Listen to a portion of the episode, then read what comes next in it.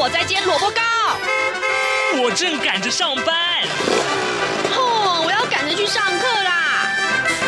这个时候，我们都在听夏志平制作主持的《早安台湾》。早安台湾带给你最热门的时事访谈，最感动的人物专访，最直接的民意表达。对，让我们一起收听《早安台湾》。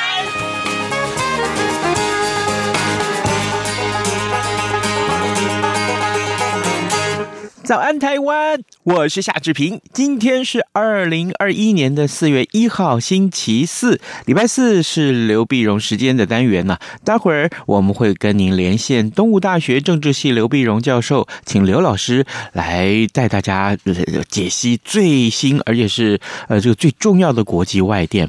这个礼拜我们要锁定的，当当然包括前几天志平曾经在节目中跟大家探讨过的这个长荣货柜轮啊，这个。呃，长赐号的脱困，还有呢，就是新疆棉花事件。另外呢，呃，这个缅甸的情势啊，我们也要跟您来一起探讨的。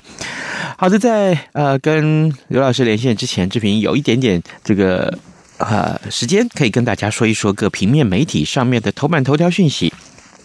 我们首先看到的是《联合报》和《中国时报》上面都把这一则消息放在头版头条，就是空瓶将近四个月，全台一百二十四点五万户，最快在四月初就可以收看到华视啊获准上下上架五十二台。《联合报》的内文是这样提到的：历经了中天关台空屏将近四个月之后，一如预期啊，国家通讯传播委员会也就是 NCC，它昨天通过了中加等十五家。系统业者提出以华视新闻资讯台递补有线电视五十二台的申请案，预计呢下个礼拜就发出许可公文以后呢，系统业者跑马五天，那四月初呃就会开播，华视将会率先拿下一百二十四点五万户的这个收视户，那么抢下全台将近四分之一的收视户的版图。NCC 在去年呢十一月十八号对于中天不予换照之后，五十二台去年十二月十二号空屏到现在。那么有线电视系统业者先前曾经送出了寰宇新闻台啊、呃、外语新闻台 CNN，还有就是呃 France 二十四啊，这是法国台。那么呃后来呢，寰宇撤建，那 NCC 也驳回了外语新闻台，中嘉等系统业者就改递建华视来递补五十二台。那么 NCC 呢，昨天审议中加集团旗下系统商啊，以及这个呃联维还有宝福、南国三家的独立系统商，一共十五家系统业者申请华视新闻资讯台递补五十二频道案。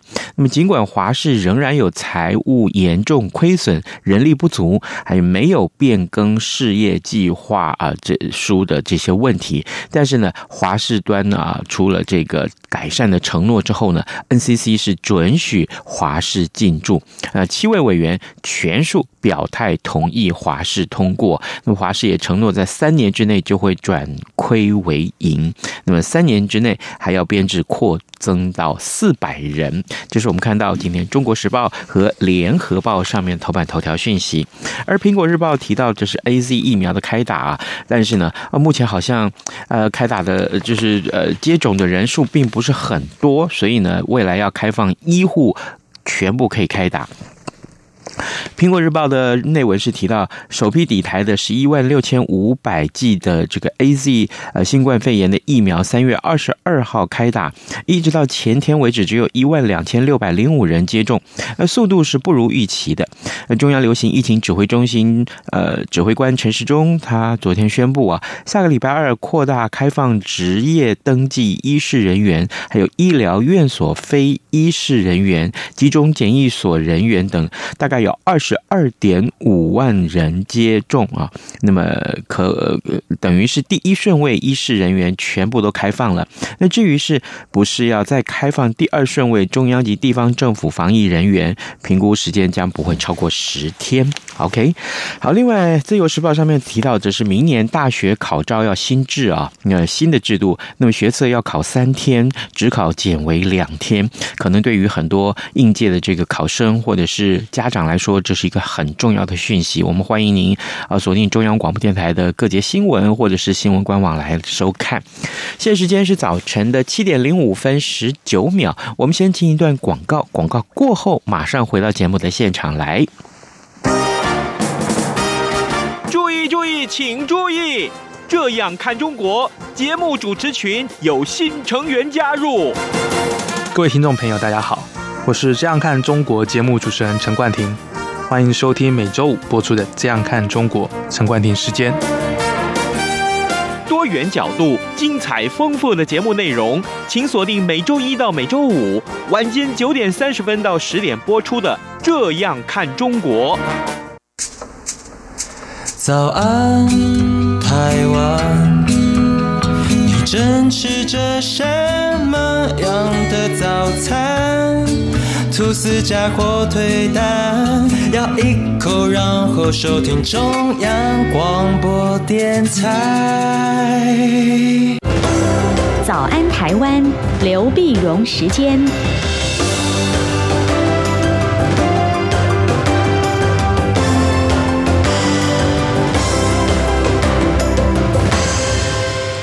这里是中央广播电台台湾之音，您所收听的节目是《早安台湾》，我是夏志平。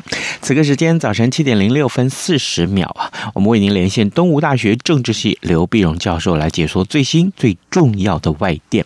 老师您早。早，各位听众朋友，大家早！谢谢老师一早接受我们的访问。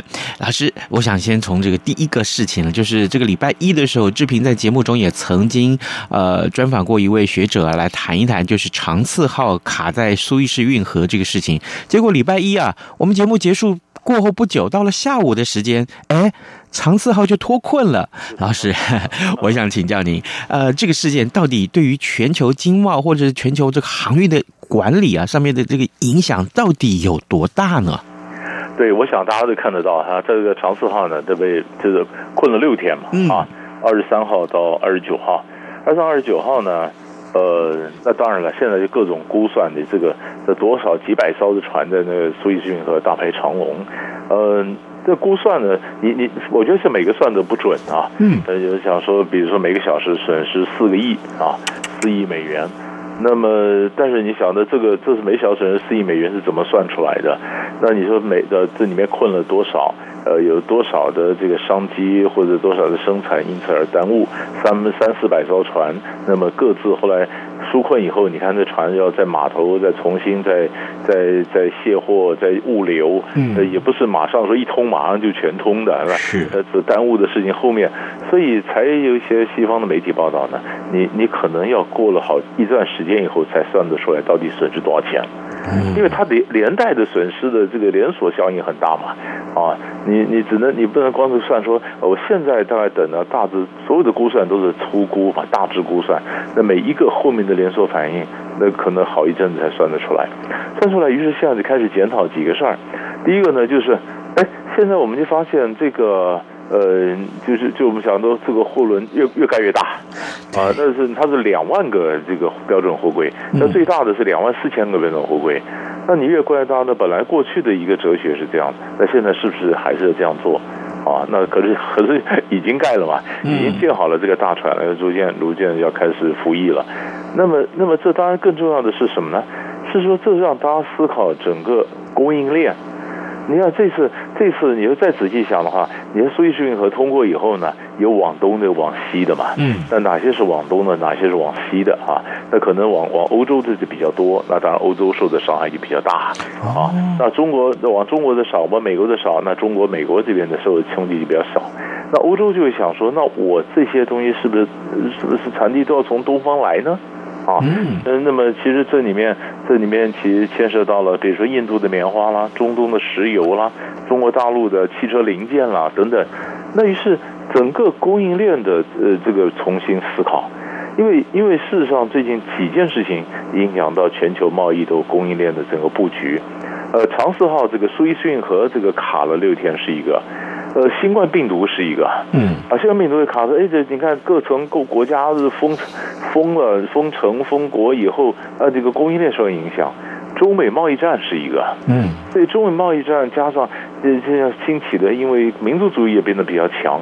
啊，甚至也有一些学者呢，像牛津那些学者说，像这疫苗也带有民族主义啊。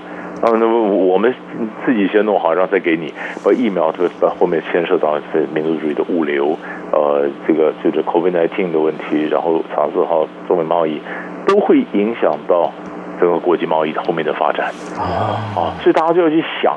那今天会发生会卡一次，那如果大的船还有的话，它还会走水运河，这有第一次发生，就可能会卡第二次啊。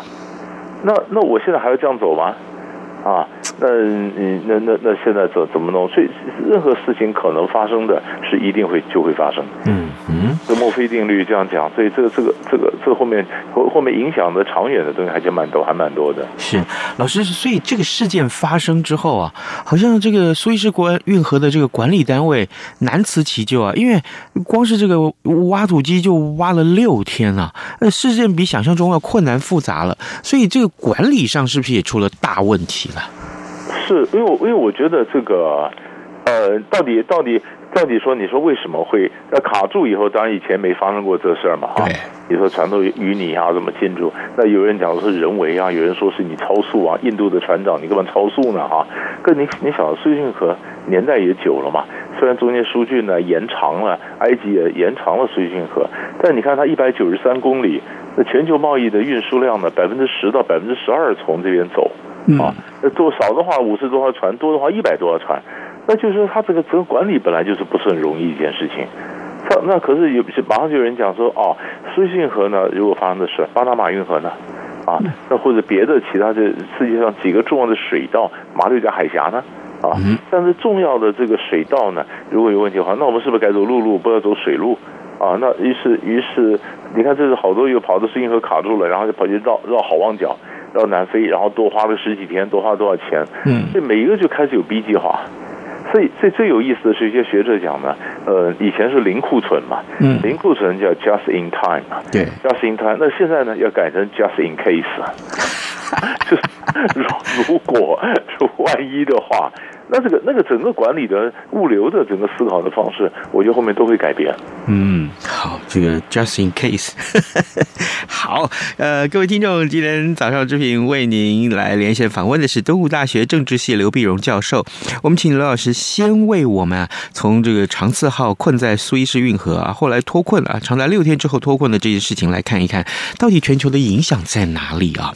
另外，我们看到，呃，其实这段时间以来，新疆棉花事件。几乎天天都要跃上这个新闻版面的老师，这个事情是为什么会发生？还有，呃，这个新疆的劳改的这个条件，劳动改造的条件到底有多恶劣呢？对，其实其实新疆棉花的事情呢，我我觉得像很多都都是都是一个政治的一个操作啊。我觉我觉得我觉得西方呢跟中国大陆呢，其实各都是一半一半了啊，一一半一半一半，就是西方特意刻意讲说新疆棉花。这就是他血，因为是血汗棉花嘛，哈。嗯。但是，可是你如果看到新大陆的这个公布的一些视频，那新疆新疆棉花那个栽植的场域这么大，都是机械化呀。嗯。不跟你想的那种，好像劳工啊搬运车，不是这么一回事儿哈。嗯。然后他这计划，而且很多人呢抢着到新疆新疆去当这个棉花工人，为什么呢？因为赚的比较多嘛。嗯。啊，赚的比较多，所以你说他一他他是你说你说，而且很多的新疆棉花呢。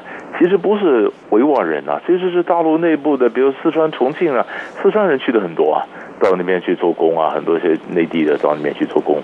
所以说，新疆棉花是不是是不是这个呃西方讲的那么如此不堪呢？我觉得也也不至于，嗯，也不至于。那可是反过来讲，那新疆是不是没问题呢？那当然也有问题了。嗯，那你你汉人对维吾尔人本来就一直搞不定。啊，这搞不定！我觉得这是这是整个大的镇压、教育改造。你如果没有问题的话，怎么会就算美国要炒作，那怎么会有这个东西冒出来呢？你的教育改造营，其实你想想看，从从清朝时候开始，嗯，这个这个新疆的维吾尔族就一直。一直虽然是说，呃，当年大清帝国把准噶尔帝国给灭了，然后把准噶尔帝国并过来变成中国版图的一部分，但是没有搞定这些维族的人。嗯，所以从清朝到民国到到共产党上来，一直没有搞定，一直没有搞定，所以这问题一直存在。但是现在更过比较过分的时候，强迫同化，那强迫同化这当然引起很多的反弹。啊，所以你说它呃这这个这个增疆政策有问题，但是新疆政策跟棉花我觉得是两回，这是不不见同一回事儿。是，那中国大陆就就解释了。那你为什么今天就进新疆棉花呢？因为你你你首先把新疆棉花贴上个标签，那你是这个呃就良好棉花这个协会啊 BCI 的这个这个政策说不给你认证，可是 BCI 在全世界各地有很多分支单位啊，嗯，上海的中国的这个分部，他们也调查以后，他说我跟总部写了报告啊，说不是你们讲的这样的，那结果总部不听啊。啊，于是上海的 BCI 的中国的分部跟总部中间就发生了冲突，啊，这发生冲突，那结果重要是，那中国大陆解读就是说，因为中国大陆的纺织业，你都当很多都用新疆棉花，那，你新疆棉花不能用，你是根本在打击中国，打击中国的纺织业啊，那你说呢？很多企业说，好，那现在我不用新疆棉花，那不用新疆棉花，那用谁呢？用美国棉花，嗯，那美国棉花是不是也起来？好。那所以它基本上呢，如果不讲棉花，讲中国对新疆或者是遏制呃西方对呃新疆或者遏制中国的政策呢，其实早就开始了。嗯，从去年呢，从我们发现有七百多页新疆教育改造营的一些资料呢，开始外泄，在美国媒体公布。那就表示明显的，当然不是骇客嘛，一定是中央情报局嘛。嗯，然后从这样子开始，就是从新疆，那中国大陆也会警觉到说，哎，你就是准备从新疆这边下手，来怎么遏制我？啊，所以我觉得美国这边是遏制中国的势力扩张，中国大陆内部也很多政策的错误，你强迫同化，你的这种高压，要不然新疆人也不会这样子抗议。然后呢，那么呢所所以所以你就发现这是两头的嘛，两边都有都都有这个问题，嗯，所以这个问题就爆发出来。是，原来如此。可是问题啊，老师，这个我们看到这个新疆的新疆棉事件发生之后，其实有很多这个艺人的代言啊，也也是备受指责。当然艺，艺艺人这个呃自己的立场的表态那是另外一回事了啊。那可是问题，呃，这个事情。呃，发生之后，好多好多的这个人士也想说，哎，那这个这么多的呃企业还是要用新疆的棉吗？后续会如何呢？如果说呃这个都改用美国棉之后，难道就没有这个其他的问题了吗？对。就是如果如果假假设我们就是真的棉花，如果那个改都改用美国棉，对美国棉的质量好不好？它的产量够不够啊？如果都改美国棉，那中国的棉卖哪里去？如果棉卖到中国，那中国的纺织品卖哪里去？啊，嗯，那么这这是一个问题。然后第二个问题呢，呃，你说很多知名的知名的品牌，然后就分明划清界限，我不用新疆棉，然后被大陆杯葛啊，被大陆抗议啊。那那那其实我们就是看了后续呢。这个抗议或这个杯葛能杯葛多久呢？啊，嗯，比如说很多，因为大陆现在民族主义也非常强悍，对，民族主义非常强悍呢，所以你你你你这个你很多人就这这很觉得是很荒谬嘛啊，你怎么可以这样的批评新疆棉花呢？然后开始我们说杯格，那你杯葛 H&M，杯葛这个 Nike，杯葛这些这些名牌，哎，可是网络上他们的销量并没有减少啊。不是说京东卖了一款 Nike 的 Nike 的球鞋，一秒钟就秒杀，嗯啊，那很多人还是喜欢啊。那很多老百姓说，那政治我们不懂啊，我们还是看质量啊，还是看品牌啊，啊，那那可是那那那西方的讲法就是说，你中国这样子，你是没有官方在后面的这个默许，那怎么可能网络上有这样的一个一个一个大的一个声浪这样的攻击呢？那中国官方官官大陆的官方就说没有，没有，没有，没有，我们没有再推波助澜呢，因为他也担心，真的民族主义这种东西啊，易放难收啊。对，你你真的把它放出来，那问你，你你明年的冬奥，那这些品牌要不要要不要 sponsor 啊？他要不要赞助啊？你需要他的钱呐、啊，对不对？然后你也说那些品牌在中国大陆，他雇佣很多是中国人呐、啊，不是外国人呐、啊。啊，你弄说多少的家庭，上万的家庭可能因此而失业或什么？那这种你能够撑多久？而且像全球化的这个情况下，现在这分工啊，这个根本就很难分说哪个是纯外国的，哪个是纯中国的。在全球化情况下，你是杯就是撑不久。所以后来就发现，哎，官方好像有点开始收了。哦，呃，是不是？就是说，你就是不是官方切清界限、切开界限嘛？就是说，这不是我官方在后面是支持。那么我们呢，大家觉得，所以你看，李克强到南京，李克强在南京就参观了一些一些企业。那其中一个企业是中国跟德国巴斯夫合资的企业，巴斯夫是最大的化工厂，它很多的原料，H N N 啊，或者很多 Nike 的球鞋的上游的原料，就就是巴斯夫他们提供的。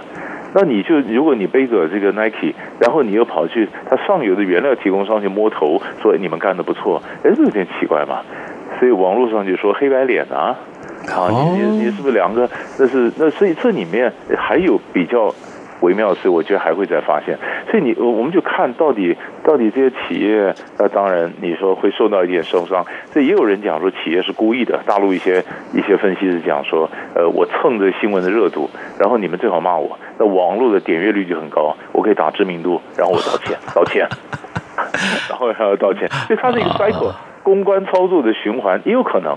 这后面有公关操作，有打击中国纺织业，有有西方围堵中国，有对新疆的误会，那有对中国马上跳起来的自我辩护，嗯，但是最后会不会检讨到中国跟新疆的政策？呃，他先就新疆总有一点问题嘛，嗯，所以你看王毅为什么跑到中东，第一个跑土耳其。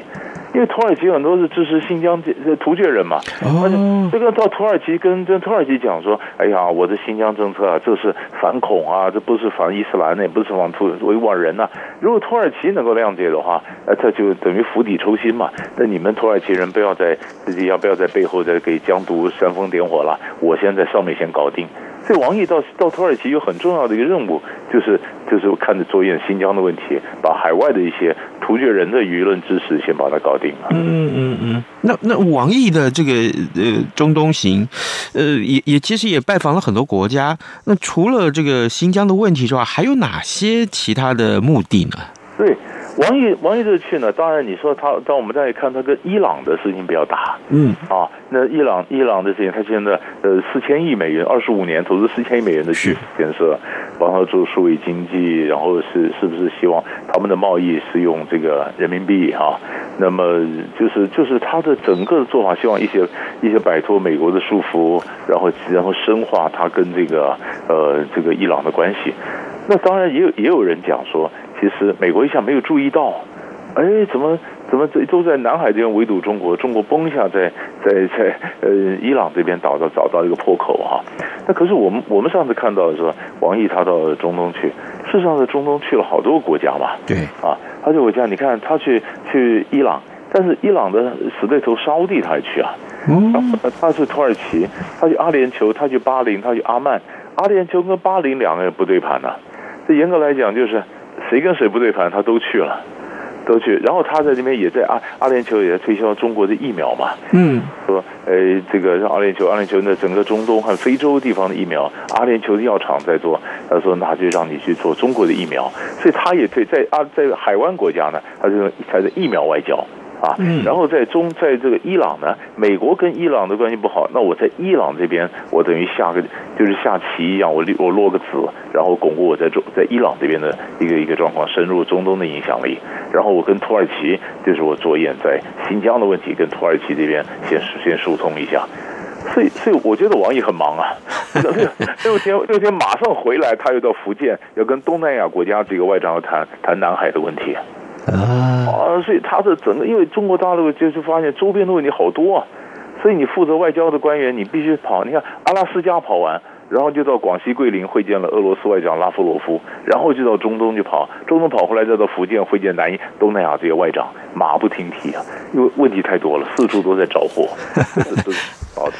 好，各位听众，今天早上志平为您连线东吴大学政治系刘碧荣教授，请刘老师为我们解说了重要的新闻外电。老师，我们最后还有一点点时间，我们我们花一点时间来看一看缅甸。缅甸这几个礼拜以来，这情况真的没有比较好啊，这连美国都出手了。是。缅甸他这样，我们每次都说啊，这样这样是二零二月一号政变以来最血腥的一天。后来我们发现，就是没有最血腥，只有更血腥，对吧？哈。然后他不断的不断镇压，但是我觉得这里面有有几个新的发展可以可以看啊，就是。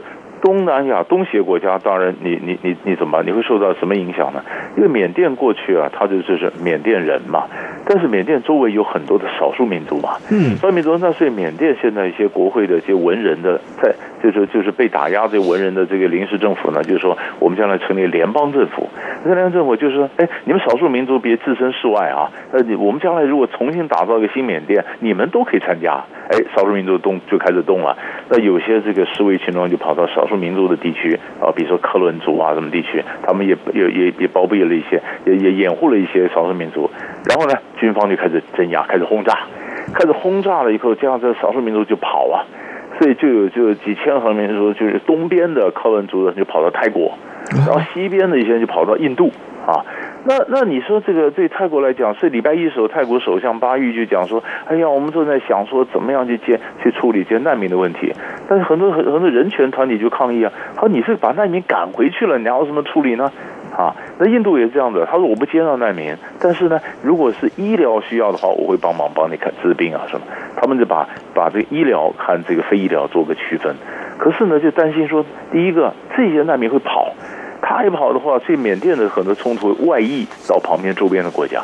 第二，如果少数民族他各有武装部队啊，他们如果团结起来变成缅甸的这个呃联邦的或缅甸的武装部队跟军方对抗，那内战就爆发了。哦，所以所以就是为什么一些分析家讲说有爆发内战的风险。然后对东南亚国家来讲，哎呀，这一下子不晓得该怎么处理这些新的问题。他们又不干又不干涉内政，又要跟军政府对话，那军政府又不理你。军政府他只有一个想法，就是把这些示威群众把你镇压下来。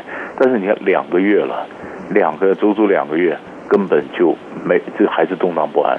是跟以前的，跟以前缅甸我们看到僧侣革命啊，呃，二呃二零零七年僧革命什么这种思维都都都不一样。不一样，这次就比远比想象的要严重，是，所以比较看的啊。老师，您前几次跟我们分享缅甸的情势的时候，特别提到西方的这些制裁都未必见得有效啊。原因是这个缅甸错综复杂的这个政经情势，还有军人的这个当中的，在这个很多企业里面的这个股份的问题。可是现在美国也也这个开始一确定要制裁这个呃缅甸，有一个新的方案。那这个呃力道如何？同时，这个真的有效吗？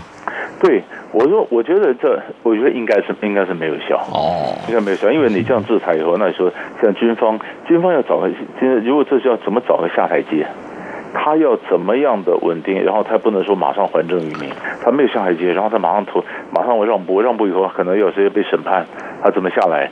所以我觉得这样制裁就看中国了，看俄国嘛，嗯、中国、俄国、日日本、日本上也开始要走嘛，那主要是中国大陆在这里有扮演重要的角色了。这中道里两难，也不能支持军方，也不能支持这些抗议人士，那也也不能不管。那你中中国带入中国用什么样的态度来介入？啊，那么怎么联合东南亚国家来敦促缅甸赶快恢复秩序？这是这是整个周边国家现在最头大的一个问题了。是的，好，呃，各位听众，今天早上志平为您连线东吴大学政治系刘碧荣教授，我们请刘老师为我们关切了很重要的新闻外电，其中包括了长赐号卡在苏伊士运河这个事件，同时呢，新疆棉花的这个很多的面向啊，都可以讨论到。最后，我们也讨论到了缅甸的情势。我们非常谢谢老师给我们的分享，老师谢谢您，谢谢。谢谢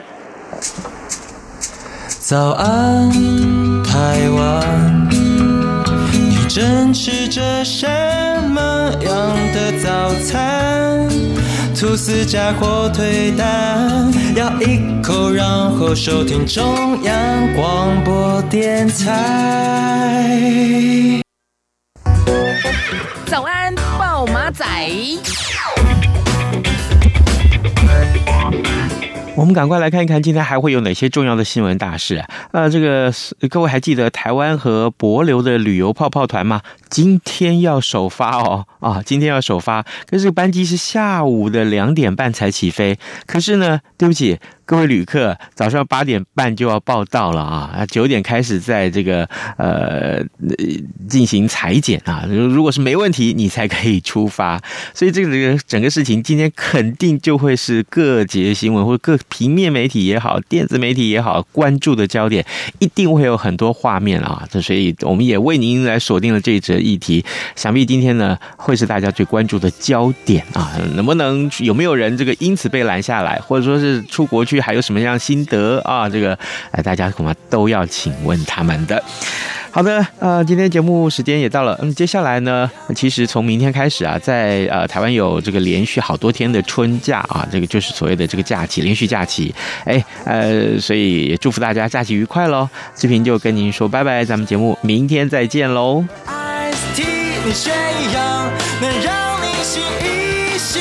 反正过了十二点，好多被丢弃。